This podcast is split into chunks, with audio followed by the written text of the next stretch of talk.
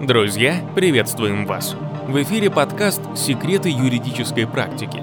И сегодня мы поговорим о последствиях смерти учредителя общества.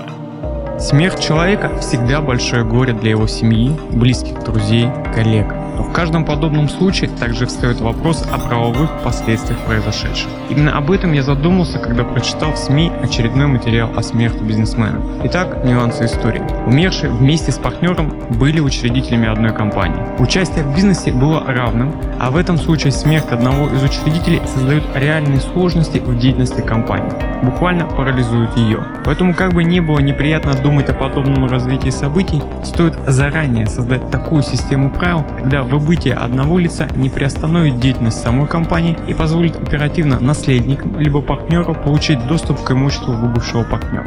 При этом есть смысл поразмышлять над следующими моментами. Обладают ли наследники информацией о составе активов, их структуре и стоимости? Есть ли представление у них о механизме получения контроля над активами, права на которые имелись у умерших?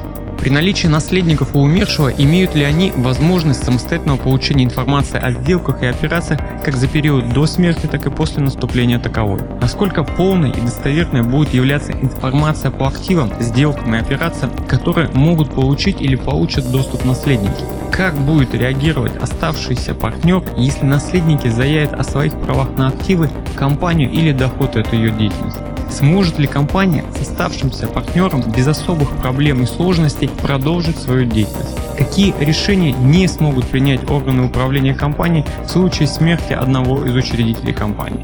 Есть ли основания считать, что положения устава будут исполняться наследниками так же, как и самим наследодателем? Будет ли происходить выкуп доли в компании у наследников и как будет определяться стоимость такой доли? Это, конечно, далеко не полный перечень вопросов но повод для размышления есть, и лучше определиться с ответами в здравом уме и трезвой памяти.